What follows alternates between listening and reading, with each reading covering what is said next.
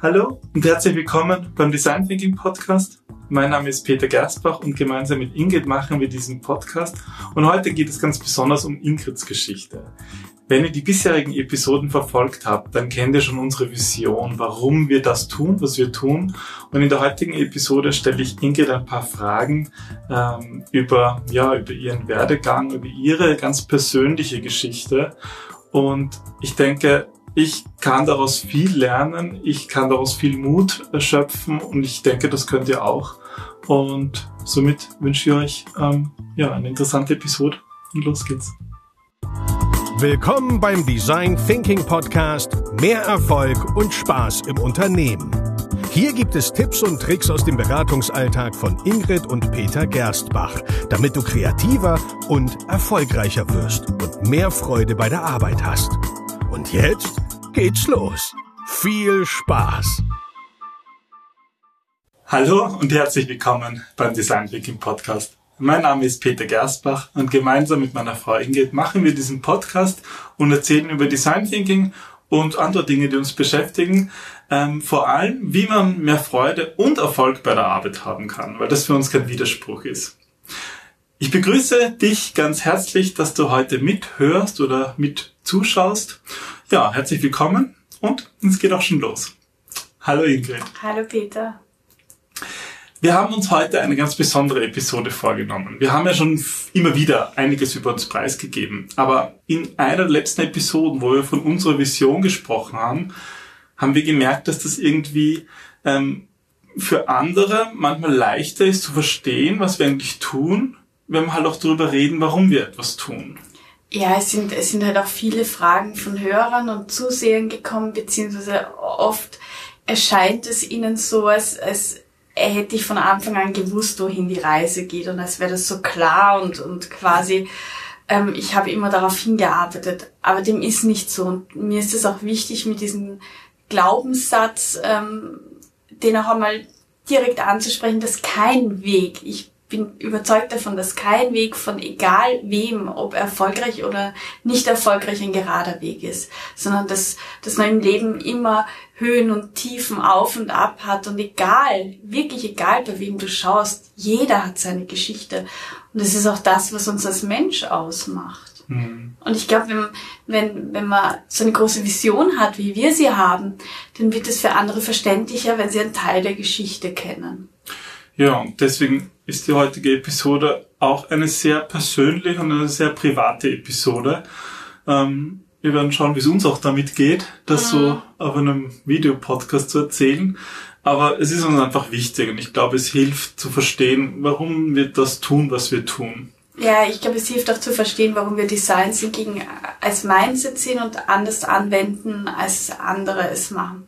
Ich hatte jetzt letztens wieder ein ähm, ein Vorgespräch zu einem Projekt und da war irgendwie so die Vorannahme, wir brauchen Hauptsache viele Post-its und in Wahrheit ist ja Design Thinking, wenn du ganz viele Post-its herum. Das sieht man irgendwie auch oft. Das sieht man auch oft. Auch wir, ja. wenn wir irgendwie zeigen wollen, wir machen Design Thinking, dann ist es am besten, man zeigt möglichst viele Post-its. Man macht Fotos von Post-its, aber das ist halt nicht das, was Design Thinking in meiner Welt ausmacht und darum geht's heute. Ja, darum geht's, wie du eigentlich zu diesem, wie du ein bisschen zu Design Thinking gekommen bist, obwohl es heute eigentlich nicht um Design Thinking geht, wirklich, sondern heute geht's ja, eigentlich schon. um Ingrids Geschichte. Ich nenne das mal so. Und ähm, es gibt dann Steve Jobs Biografie, beschreibt er irgendwie, dass ähm, im Nachhinein es irgendwie darum geht, oder ich glaube so in seiner großen Rede da vor einer Uni sagt er diesen Begriff Connecting the Dots, also die mhm. Punkte verbinden. Und im Nachhinein, wenn man so, so auf einen Teilabschnitt seines Lebens zurückschaut, dann sind, geben die Dinge irgendwie Sinn. Man ist halt nur dorthin gekommen, wenn man davor einen anderen Schritt gemacht hat. Ja. Und ein bisschen wollen wir das heute so ein wenig aufrollen und ja, deine Geschichte erzählen. Also ich glaube, ähm, jeder, der mich kennt, weiß, dass ich so ein Faible für Detektivgeschichte habe, für Sherlock Holmes und, und Poirot und so weiter. Und bei Poirot heißt es immer, das Puzzleteil ergibt es Sinn, wenn du das ganze Bild siehst, aber es sind die einzelnen Puzzlestücke, die du brauchst, damit dieses um Bild Fall erst zu zum, zum Bild wird, ja. ja. Und das ist, glaube ich, im Leben auch so. Du, du kannst nicht das perfekte Leben haben, das als Ganzes so passiert, sondern es, es fallen mal Stücke raus oder sie scheinen nicht an der richtigen Stelle zu sitzen und das ergibt sich erst daraus, wenn du das Bild zusammensetzt. Ja, und manche Dinge geben einfach erst im Nachhinein ein bisschen einen mhm. Sinn. Und ein so ein Punkt, auf den möchte ich vielleicht gleich mal beginnen. Ähm, wir haben uns ja kennengelernt von, ich glaube, es ist jetzt mittlerweile 18 Jahre. Boah, du bist so alt. das ist nur bei mir hängen geblieben, ja. das Alter vor 18 Jahren und es gab natürlich bei dir schon davor viele Dinge, die dich stark äh, beeinflusst haben in deiner Kindheit. Und die kenne ich natürlich nicht außerhalb von deinen Erzählungen. Mhm. Aber was ich so mitgenommen habe, war, dass es auch nicht immer leicht war. Wissen, Kindheit ist schon leicht. Eben, ja. Also das muss man auch sagen. Klar ähm, gab es bei uns viele, viele Tiefen in der Familie und die haben mich auch dorthin gebracht, wo ich jetzt bin. Also ähm, ich habe durch meine Eltern viel Feingefühl lernen müssen. Ähm, Empathie war für mich etwas Überlebensnotwendiges, zu wissen, wann ist diese Grenze zwischen, da ist jemand gut gelaunt und demnächst musst du um dein Überleben kämpfen, gegeben. Das sind, das sind sehr schmale Schritte. Und ähm, das, glaube ich, das habe ich einfach sehr, sehr früh gelernt, wirklich aus, aus Überlebensgründen das herauszufinden. Und das ist etwas, was ich nie so kann wie du, glaube ich, so empathisch sein, aber mit dem Wissen, dass du das halt nicht, sag ich mal, freiwillig gelernt mhm. oder geübt hast, sondern irgendwie aus, in deiner Kindheit ist irgendwie die Notwendigkeit war und da sind wir halt Menschen irgendwie einfach sehr sehr anpassungsfähig, weil wir halt, ja, wie du gesagt hast, irgendwie überleben wollen und irgendwie ja. das Leben meistern müssen. Du hast ja die Erwachsenen und als Kind bist du denen hilflos ausgeliefert. Da, da sind die Erwachsenen dein Schutz und sie sind das, was du brauchst, um zu überleben. Und das ändert sich erst nach und nach, je größer man wird, je eigenständiger man wird. Aber ich habe das halt sehr früh ähm, erwachsen werden müssen und das ist, es ist ganz witzig. Ich habe am Anfang ähm, viel Alice Miller gelesen. Also deswegen glaube ich, beschäftige ich mich auch so viel mit Psychologie. Und Alice Miller ist eine Psychoanalytikerin, die viel über Kindheit schreibt. Also mhm. wo es darum geht, ähm, dass, dass jeder Schlag, den ein Kind bekommt, ob körperlich oder verbal oder emotional, etwas mit jemandem macht. Eine Wunde hinterlässt. Eine Wunde hinterlässt, die nicht mehr heilbar ist. Und das war absolut nachvollziehbar und es hat mir geholfen, in einer Zeit auch wütend sein zu dürfen. Und es hat aber lange gedauert, bis ich für mich erkannt habe, dass diese arme Frau dermaßen verbittert ist. Und diese Miller. Ja, diese Alice Miller, die ist, glaube ich, mit 90 gestorben und mit so einer Bitterkeit in ihrem Leben und sie hat ständig nur, was ihre Eltern falsch gemacht haben und, und daran festgehalten. Und es ich gibt diesen einen Satz, der sagt, irgendwann ist es an der Zeit, die Eltern aus der Verantwortung zu lassen. Ich habe dieses Buch nicht ganz gelesen, aber teilweise. Und ich kann mich erinnern, da spürt man schon eine Bitterkeit. Oh Gott, ja. Und mir hat das aber auch geholfen, sozusagen deine Geschichte zu verstehen und auch nur sozusagen, ja, auf das, was ungerecht gelaufen ist, da mal wirklich wütend sein zu können. Aber was war für dich diesen, das, was du da mitgenommen hast? Also ähm, es geht wirklich darum, dass, dass äh, Kinder ein Recht haben, ihre Eltern zu hassen, auch ähm, als Auch wenn das die Bibel und wer sonst die Gesellschaft genau. nicht gerne hört. Und ich finde, das, das erleichtert einmal, dass, dass, dass das jemand auch so ein Tabuthema anspricht. Aber ähm, ich finde, was sie nicht beachtet hat, ist, dass auch Eltern mal früher Kinder waren und eine eigene Erfahrung gemacht haben und gelernt haben und von ihren Eltern Dinge mitgenommen haben. Und das macht sie als Persönlichkeit aus. Und ein, einer meiner Glaubenssätze ist, dass dass Eltern in den meisten Fällen ihre Kinder lieben und eigentlich nur das Beste wollen. Aber halt das Beste aus ihrer Realität nicht gleich das Beste aus meiner Realität ist, dass sich das nicht immer deckt. Da kommt nicht immer das Beste raus, ja. Es kommt vielleicht nicht immer das Beste raus, aber ich finde, dass, dass da ganz viel die Absicht zählt und, und was dahinter steckt. Und ähm, dass, wenn man diese Haltung einnimmt, dann fällt es einem leichter zu sagen, ich glaube nicht, dass das gegen mich als Person gedacht war, sondern dass sie wirklich das Beste wollten. Und dann konnte ich sagen, ich entlasse meine Eltern aus der Verantwortung, ich bin selber verantwortlich für mein Tun und für mein Handeln, ich habe die Macht, ich bin die Einzige, die das bestimmen kann. Und ich möchte nicht mehr in der Vergangenheit leben, was da womöglich irgendwie falsch gegangen ist und warum ich verkorkst bin oder nicht, sondern das ist so, wie es ist und ich bin dankbar dafür, dass ich da bin und ich bin dankbar, was mir meine Eltern mitgegeben haben und, und dass ich mich so entwickeln durfte und jetzt ist gut. Ich kann mich erinnern, wie wir uns kennengelernt haben, hast du oft irgendwie gesagt, ich weiß nicht, was mit dir los ist, du bist irgendwie komisch, du bist irgendwie anders als andere. Mhm. Und ich fand dich halt immer so was Besonderes. Mhm. Und mittlerweile stehst du halt zu dem, was du bist und machst einfach damit was. Und das ist halt dein Baumaterial, mit dem du halt die Welt um dich baust, so wie du möchtest. Und das finde ich sehr inspirierend. Aber ich glaube, dass das jeder kann und jeder ist. Wir sind halt viele Rollen und das ist auch das Wichtige, was, was mir im Design Thinking so wichtig ist. Wir sind nicht Jobbeschreibungen, sondern wir sind ein ganzer Mensch und der entsteht bei der Geburt kommt er auf die Welt und beginnt zu atmen und nimmt erste Eindrücke war schon im Mutterleib. Und das, das macht uns aus, mhm. das macht unsere Persönlichkeit aus. Und viele versuchen das dann im Job auszublenden und, und gar nicht damit zu arbeiten. Aber das sind so wertvolle Ressourcen. Ich meine, du hast vorhin gesagt, wir können irgendwie alles erreichen. Irgendwie so, das ist auch im Design oft, dass dann irgendwie so, du sagst ja, just do it und, mhm. und mach's einfach. Ähm, da gibt es ein Erlebnis, ähm, was ich auch schon miterlebt habe an deiner Seite ähm, mit deinem Vater, mhm. ähm, wie er irgendwie gezeigt hat, dass man eigentlich äh, Dinge erreichen kann, wenn man sie wirklich will oder wenn es wirklich notwendig ist. Also mein Vater, der, ähm, der sage ich mal, der war im Mittelalter schon ziemlich, wäre der ziemlich uncool gewesen. Der war halt vom alten Schlag aber ich kann mich erinnern, dass er ähm, mal beim Arzt war und der Arzt gemeint hat, er muss aufhören zu rauchen, weil das ist wirklich ungesund. Er hat wirklich, wirklich viel geraucht. Also da hat er auch einen Schlaganfall gehabt. Er hatte mehrere Schlaganfälle, ja, und ähm, er musste aufhören zu rauchen. Und er konnte von heute auf morgen, und das weiß ich, weil ich dabei war, hat er einfach aufgehört mit dem Rauchen. Weil wenn der Schmerz so groß ist, dass wir uns ändern müssen, dann gibt's kein, keine Hindernisse, dann können Menschen sich ändern und dann gibt's keine, keine Süchte in dem Sinn, also Rauchen ist eine körperliche Sucht als solche definiert, aber er konnte das wirklich von heute auf morgen, weil das Ziel dahinter höher war mhm. und der Schmerz, aber auch der Schmerz, dorthin zu kommen, war niedriger als das Ziel. Ja. Und dadurch konnte er das von heute auf morgen. Und das Faszinierende, was ich bei meinem Vater auch erlebt habe, war, was was auch passieren kann durch einen Menschen. Also ähm, früher habe ich ihn als sehr cholerisch wahrgenommen und sehr verschlossen und verbittert und teilweise auch bösartig. Und nach dem Schlaganfall, der dürfte, also beim Schlaganfall werden ja auch Teile im Gehirn beschädigt.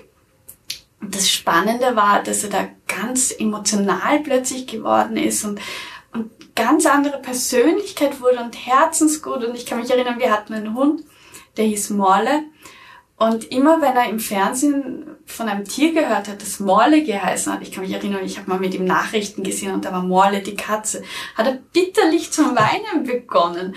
Und der Mann, der früher nicht einmal fähig war, seine Kinder in den Arm zu nehmen. Also es passiert so viel in unserem Leben und ich glaube, wir müssten von diesem Glaubenssatz ablassen, dass wir uns nicht verändern können, wenn wir nicht wollen. Dass wir so sind, wie wir mal sind. Ja. Und dass und das alles irgendwie festgetackert ist. Ja, ja.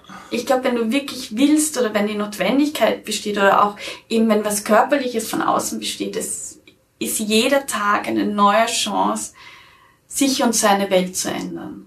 Danke, dass du das mit mir teilst und irgendwie da mit den, die habe ich ja schon geteilt. Den vielen Podcast-Hörern und Zusehern.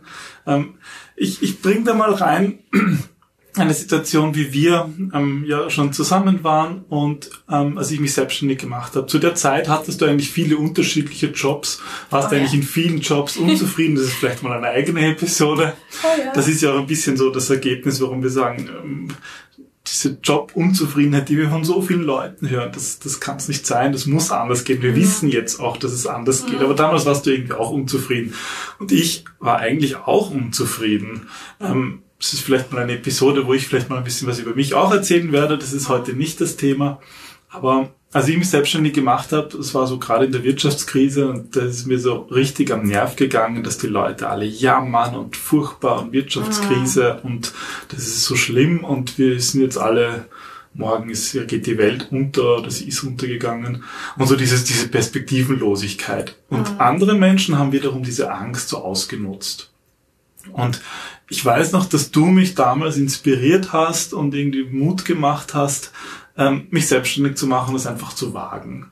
Mhm. Und ich glaube, dieses Mut machen ist ja etwas, was du relativ früh schon in dir hattest. Ich glaube, es geht gar nicht so ums Mut machen, sondern um, ich finde es so eine großartige Chance, wenn man die Verantwortung für sich selbst übernimmt und, und dadurch so viel bewegen kann. Durch das, ich stehe zu dem, was ich mache und ich trage die Konsequenzen und ich bin dafür verantwortlich, dass ich die Welt ändern kann. Und darin steckt so viel Kraftvolles drinnen. Und jeder ist auf seine Art und Weise ein Superheld und hat Supermächte. Aber ähm, es ist halt auch in seiner Verantwortung, die zu leben. Das kann dir niemand abnehmen. Und wenn du unzufrieden bist, dann musst du daran etwas ändern. Dann kannst auch nur du etwas dran ändern. Es hilft nichts, wenn man in das Tal der Jammerlappen mitgeht und sagt, wow, die Welt ist so schlecht. Dadurch wird sie nicht besser werden. Aber sie wird besser werden, wenn ich sage, es reicht, ich ändere den Weg, so dass ich glücklich bin, dann bin ich ein Vorbild. Da gibt es die Geschichte von den zwei Vögeln, die irgendwie auf einem Baumstamm sitzen. Der eine denkt sich, ah, ich würde gern fliegen und wohin würde ich fliegen und das wäre doch schön. Und der andere, der breitet seine Flügel aus und fliegt. Hm. Und äh, äh, du siehst, du siehst den Unterschied nicht, wenn du diese zwei Vögel siehst, noch was, da sitzen. was der eine denkt und der andere macht's dann halt irgendwann. Aber es geht halt darum, es zu machen und ja. nicht nur darüber nachzudenken. Und irgendwann, ja, wenn man vielleicht alt ist oder weiß, dass das Leben zu Ende geht, wird man sich vielleicht denken und grämen über die vielen Chancen, die man nicht genutzt hat. Das sagt sie halt immer so leicht, aber ich glaube, da würde ich gern zu einem Punkt kommen, der irgendwie, der auch mein Leben irgendwie auf den Kopf mhm. gestellt hat. Und zwar war das 2012, ähm, als du eine, ja, eine, eine lebensbedrohliche Operation vor dir hattest. Ähm ich habe 2012 einen 5 cm großen Tumor im Magen diagnostiziert bekommen. Und ich kann mich noch erinnern, dass ich, ähm, also ich war zufällig bei einem Gastroenterologen, das ist jemand, der den Magen untersucht. Und zufällig war sie auch nicht. Du hattest ja, Blutverlust und hattest wenig Aber es wusste niemand, woher das kommt. Und ähm, in derselben Praxis hat auch der Primar vom Wilhelminenspital ordiniert, was das war wirklich purer Zufall, weil ich bin ähm, ich stehe zu Kranken, also Krankenkasseärzte, weil ich der Meinung bin, die haben viel Erfahrung und die kennen viele Krankheiten. Und ähm, der war aber zufällig auch eben da. Und ähm, die Kollegin hat ihn geholt und hat gesagt, sie hat noch nie so einen großen Tumor da sitzen gesehen, der so knapp an der Wand, an der Magenwand ist. Und ich kann mich erinnern, er hat gesagt, ja, aber und seit 30 Jahren ist noch nie ein Magen durchgebrochen. Das wird jetzt auch da nicht gibt's passieren. Medikamente. Gibt es Medikamente und, und das ist, das passt alles so. Und zwei Wochen später ist er durchgebrochen. Und ich kann mich erinnern, dass ich in der Nacht aufgewacht bin und wusste, wenn ich jetzt nicht ins Spital gehe, dann war's das. Und ich kann mich erinnern, ich habe dich aufgeweckt und hast mir sofort geglaubt und hast mich ins Auto getragen und wir sind ins Spital gefahren. Und da sind wir noch stundenlang gesessen. Na, weil es war Sonntag, es war in der Früh. Und also wenn man einen Magendurchbruch hat, haben mir die Ärzte erklärt, dann du verhält bist man noch, sich nicht so, wie man sich Bist du noch vom Auto ins, ins Spital reingegangen? Ja, weil ich das nicht einem, mag, wenn mich irgendwer dreht. Mit einem oder? Loch im, im Magen. Na, und jedenfalls haben sie dich dann weggeschickt, weil sie waren froh, dass sie mich durchchecken konnten und haben gesagt, naja, das wird schon nicht so tragisch sein. Und ähm, sie haben Untersuchungen gemacht und, und ich kann mich erinnern, plötzlich ist der Arzt reingestimmt und hat gefragt, wo du bist. Wir waren da schon verheiratet und er war der Meinung, dass ähm, ich nicht mehr ganz ähm, also ich in einer solchen Situation bin, wo ich nicht mehr entscheiden kann oder er braucht meine Unterschrift. So. Und ich wusste nicht, wofür er die braucht. Und er hat gemeint, also sie haben auf den Untersuchungen, ähm, sie haben festgestellt, dass der Magen schon seit einer Zeit durchgebrochen ist und ähm, dass ich innerlich verblute gerade und dass sie ungefähr eine halbe Stunde haben, um mich zu retten und sie müssen jetzt operieren. Und ähm, ich kann mich halt erinnern, dass, dass du warst gar nicht da, weil du warst bei deiner Schwester und ähm, wir haben uns dann, glaube ich, noch beim Lift gesehen und ich habe noch zu dir gesagt, bring die Mistkübe raus, weil Montag ist Mistkübetag und du hast das nicht gemacht, by the way.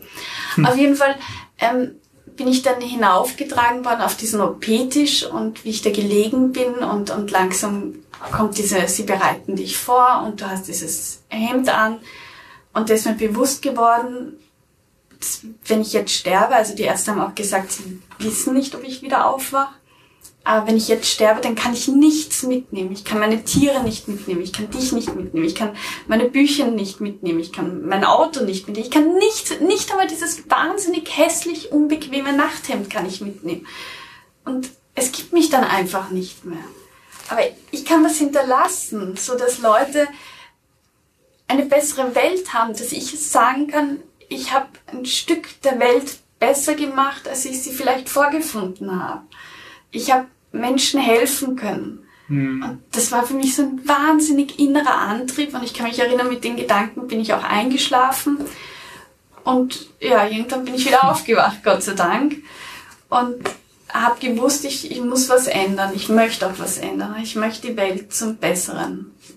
Ein Stück halt, was ich beitragen kann, beitragen.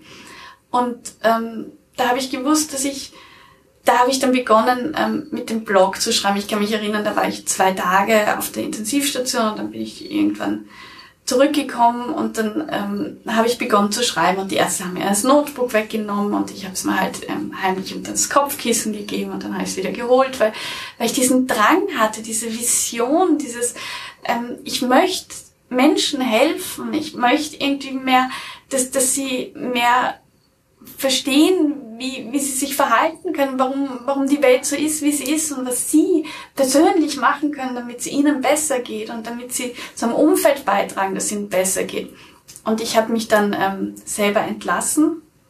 Oh ja. Sehr zum Widerstand von allen, aber das war auch ein Stück Selbstverantwortung, weil ich für mich die Verantwortung tragen wollte, dass ich habe gewusst, es, es passt und ich, ich muss da jetzt quasi ein bisschen ich muss raus und ich muss ähm, meine Thesen in die Welt bringen. Das ist so, das klingt so missionarisch, so furchtbar pathetisch, aber, nee, aber du sagst, du sagst ja auch immer für dich, dass es, dass man einen, das machen kann, was man machen kann und einen kleinen Schritt tun kann und irgendwie. Ja, aber die muss halt wenn gleich diese tun. Kreise größer werden, dann werden sie größer und wenn nicht, hat man sozusagen ein, ein kleines bisschen besser gemacht und wenn es der Nachbar ist, der davon profitiert oder oder Ja. die Familie oder ein Freund, ist es egal. Hauptsache man tut irgendwie das, was man für richtig hält. Ja, Und im Nachhinein, so wie du vorher gesagt hast, ergibt das ja alles Sinn und manchmal ist es die Frau, die ein Kind geboren hat und das Kind ist dann derjenige, der was bei der Welt weitermacht. Also du trägst immer, immer zur Weltgeschichte bei und zur Weltverbesserung. Und ähm, ich habe dann eben zum Schreiben begonnen und da ist mir halt so, so aufgefallen, wie wichtig das ist, dass der Mensch wieder zu dem wird, was er ist, nämlich das Wichtigste im Unternehmen. Der Mensch. Jede Technologie, jede Antwort, jede Lösung wird letzten Endes für und von Menschen konzipiert. Und ich glaube, dieses Wissen, das geht oft verloren in dieser Hektik. Und wir reden und wir streiten und wir reden so viel aneinander vorbei und wir treffen Vorannahmen, die so die aufgrund unserer Erfahrung beruhen und hinterfragen das gar nicht, wodurch noch mehr Missverständnisse entstehen und, und so, so sinnlos Energien verloren gehen. Ich meine, im Endeffekt, was, was mir das gezeigt hat, das hat mich halt bewusst gemacht, dass das Leben irgendwie schnell vorbei sein kann. Und dass es schon eigentlich jeden Tag darauf ankommt, was man damit macht. Und äh, also, das war ja eigentlich auch die Zeit, kurz nachdem ich mich selbstständig gemacht habe oder wo wir eigentlich in der, in der Firma gemeinsam begonnen haben zu arbeiten oder wollten, besser gesagt, und plötzlich ist die Gefahr, dass es halt nie wieder so sein wird. Aber die Gefahr ist immer gegeben. Du kannst Jeden über, Tag. Über, ähm, über die Straße laufen und ein Auto Ja. fährt dich nieder. Oder du kannst, also es muss ja nicht immer eine lebensbedrohliche Situation sein. Es, es gibt so viele Chancen, die Welt jeden Tag zu verbessern. Und ich glaube, darauf kommt es an, die auch wahrzunehmen. Ähm, und ich glaube, jeder kann in seinem Beruf, dort wo er steht, etwas beitragen.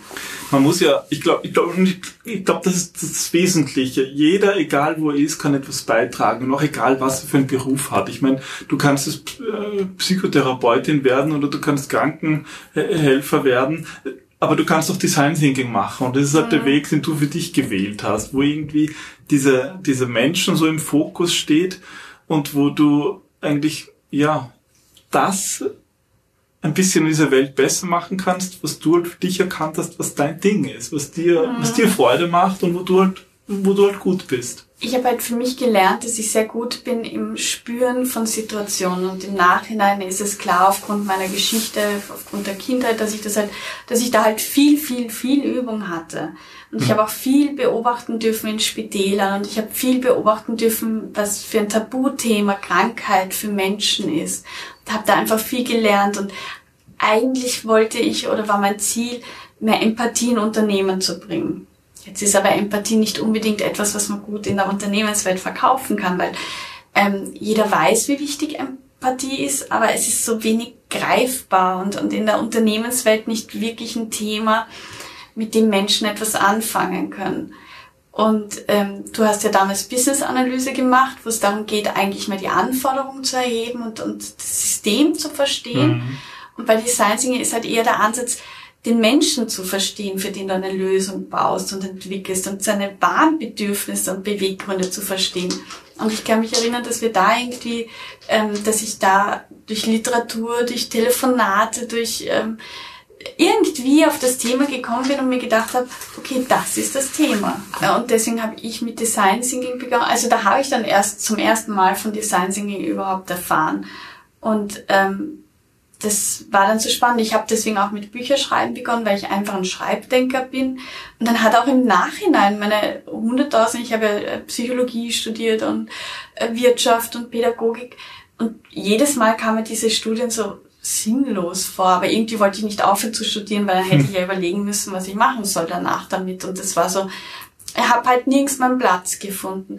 Aber plötzlich hat das alles Sinn ergeben. Und das, das meine ich irgendwie. Im Nachhinein machen wir eigentlich nichts umsonst, weil es macht uns zumindest um eine Erfahrung reicher, mit der wir dann wieder einen Schritt weiterkommen. Und der Weg ist nicht gerade. Ich kann mich erinnern, ich habe mit Design Thinking begonnen und der ist auch viel schief gegangen. Ich musste viel, viel lernen. Das ist ja auch das, was ich immer sage, Design Thinking, das ist nicht wie das Kochrezept, ähm, dass du Schritt für Schritt folgst, sondern ja. Es liegt so viel dazwischen, so viel Gespür, so viel Menschenkenntnis verstehen und das sind Dinge, die muss man einfach üben. Also das ist das, was ich halt auch viel von dir geübt habe, wie du Situationen einschätzt, Menschen einschätzt und ihnen hilfst auch in dieser Veränderung, wo du einfach ähm, durch ja durch deine Empathie spürst, was die jetzt gerade brauchen und auch wenn man vielleicht die Ratio sagt, was anderes wäre jetzt richtig, wenn es die Menschen gerade brauchen, um diesen Schritt zu machen. Mhm. Du hilfst ihnen einfach, diesen nächsten Schritt zu setzen. Das finde ich schön. Und ähm, das, das fand ich immer inspirierend daran, wie du mit Gruppen, mit Menschen umgehst, dass du einfach diese Empathie hast und spürst, was die Leute gerade brauchen. Und ich ich denke da oft viel rational. Ich denke mir, was sie machen sollten. Aber du siehst, das ist der erste Schritt, den sie machen können.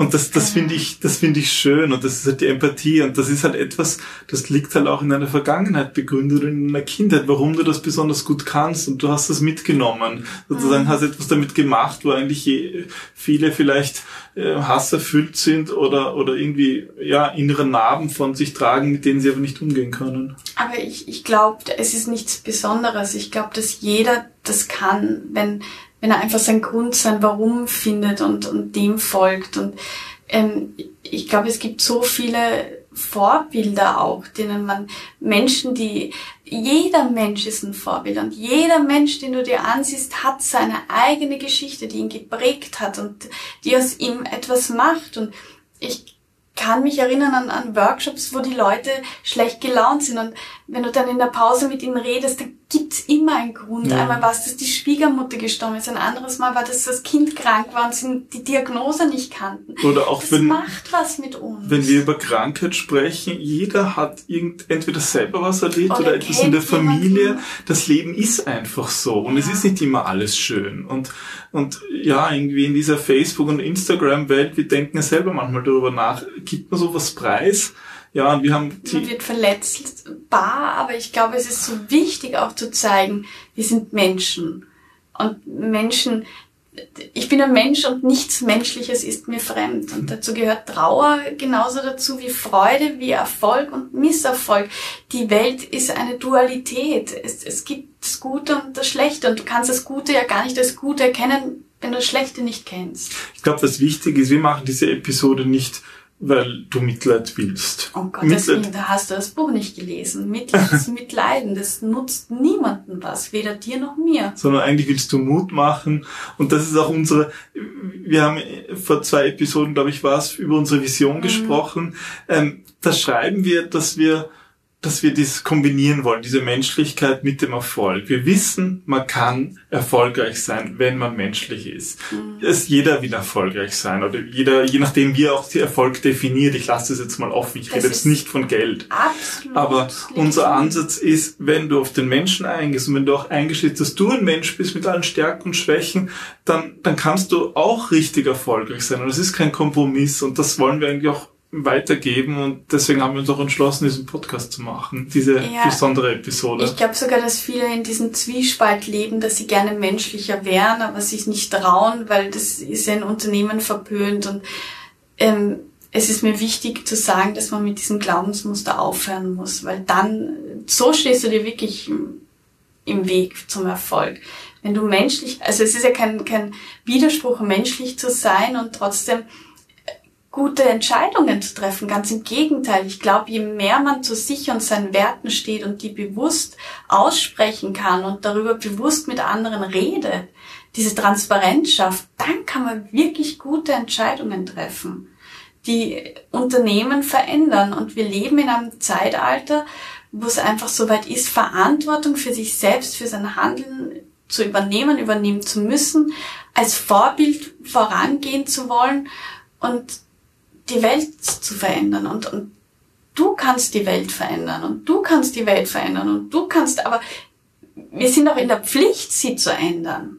Und nur herummotzen oder herumleiden und jammern, das bringt halt weder mir selber etwas noch dem anderen, weil es Schlecht. macht schlechte Gefühle und es, es verhaftet dann, es verbittert und es, es bringt irgendwie, wir, wir sind dann so, so in dieser Starre drinnen und aus dieser Starre muss man raus. Das ist aktiv, das kostet viel Energie, aber es ist definitiv wert. Dankeschön. Danke, dass du Dankeschön. deine Geschichte geteilt hast. Liebe Zuhörer, liebe Zuseher, ich hoffe, ihr könnt ein bisschen was davon mitnehmen. Uns war es wichtig zu erklären, ja, ein bisschen eine Hintergrundgeschichte zu warum geben, machen, warum wir, wir das machen, was wir machen und ja, vielleicht werde ich auch mal ein bisschen meinen erzählen. Also meine ist längst nicht so dramatisch Nein, wie deine. Aber jeder, jeder Mensch hat halt sein eigenes Leben. Und das, es ist auch immer die Frage, es wie ist das eigene Leben. Ja. Und, und ich, ich finde auch nicht wertend zu sagen, also nicht gut zu werten und zu sagen, deins ist dramatischer als meins oder hm. ich habe so eine Geschichte nicht. Darum geht es nicht. Überhaupt nicht. Es geht darum, was du aus deiner Geschichte machst und wie dein persönlicher Blickwinkel drauf ist. Ja, vielleicht, ich habe diesen Gedanken halt und vielleicht haben den andere Hörer auch, dass es irgendwie, es muss es was Dramatisches sein? Nein, Nein es ist einfach ein Leben. Nicht, und die Frage ist, was man selber aus seinem Leben, aus seinen Erfahrungen macht. Und das ist, ja, ich glaube, ich kann viel von dir lernen und ich, hm. ich danke, dass du das mit dir teilst. Ich finde das auch sehr mutig, hier diesen Podcast zu machen. Ähm, ist mir selber auch nicht ganz leicht gefallen, hier zu sitzen, aber es ist schön, dass wir das hier in unserem Home-Studio machen können. Sicherer Platz, Sweet Spot. Irgendwie auch niemand dabei ist. Wir sind ja ganz zu zweit allein. Okay, unsere Katzen haben uns wieder mal besucht. Aber das macht es für mich dann eigentlich auch irgendwo leichter. Danke für das Gespräch. Danke auch. Ähm, wenn ihr Ingrid schreiben wollt, macht es am besten unter podcast.ingridgersbuch.com. Ähm, auf Instagram, auf Facebook. Das ist mir halt auch wirklich wichtig. Ich will helfen, ich will inspirieren, ich will ermutigen und deswegen, ich bin Mensch, ich bin auch greifbar, ich, ich rede gerne mit euch, wenn ihr Fragen äh, habt oder so. Dazu haben wir unsere Facebook-Gruppe ins Leben gerufen, die wir gleich nochmal einblenden werden. Wir freuen uns von euch zu hören. Wir freuen uns, eure Geschichten zu hören, egal ob ihr sie öffentlich teilen wollt oder einfach mal nur so schreiben wollt. Ähm, ja, wir, wir hoffen, dass ja, die Episode euch geholfen hat, ein bisschen einen Einblick in unsere Arbeit zu bekommen und jetzt ist es auch gut, oder? Ja. Schöner Abschluss. Dann, Dann macht's gut, bis zum nächsten Mal. Bis zum nächsten Mal. Tschüss. Tschüss.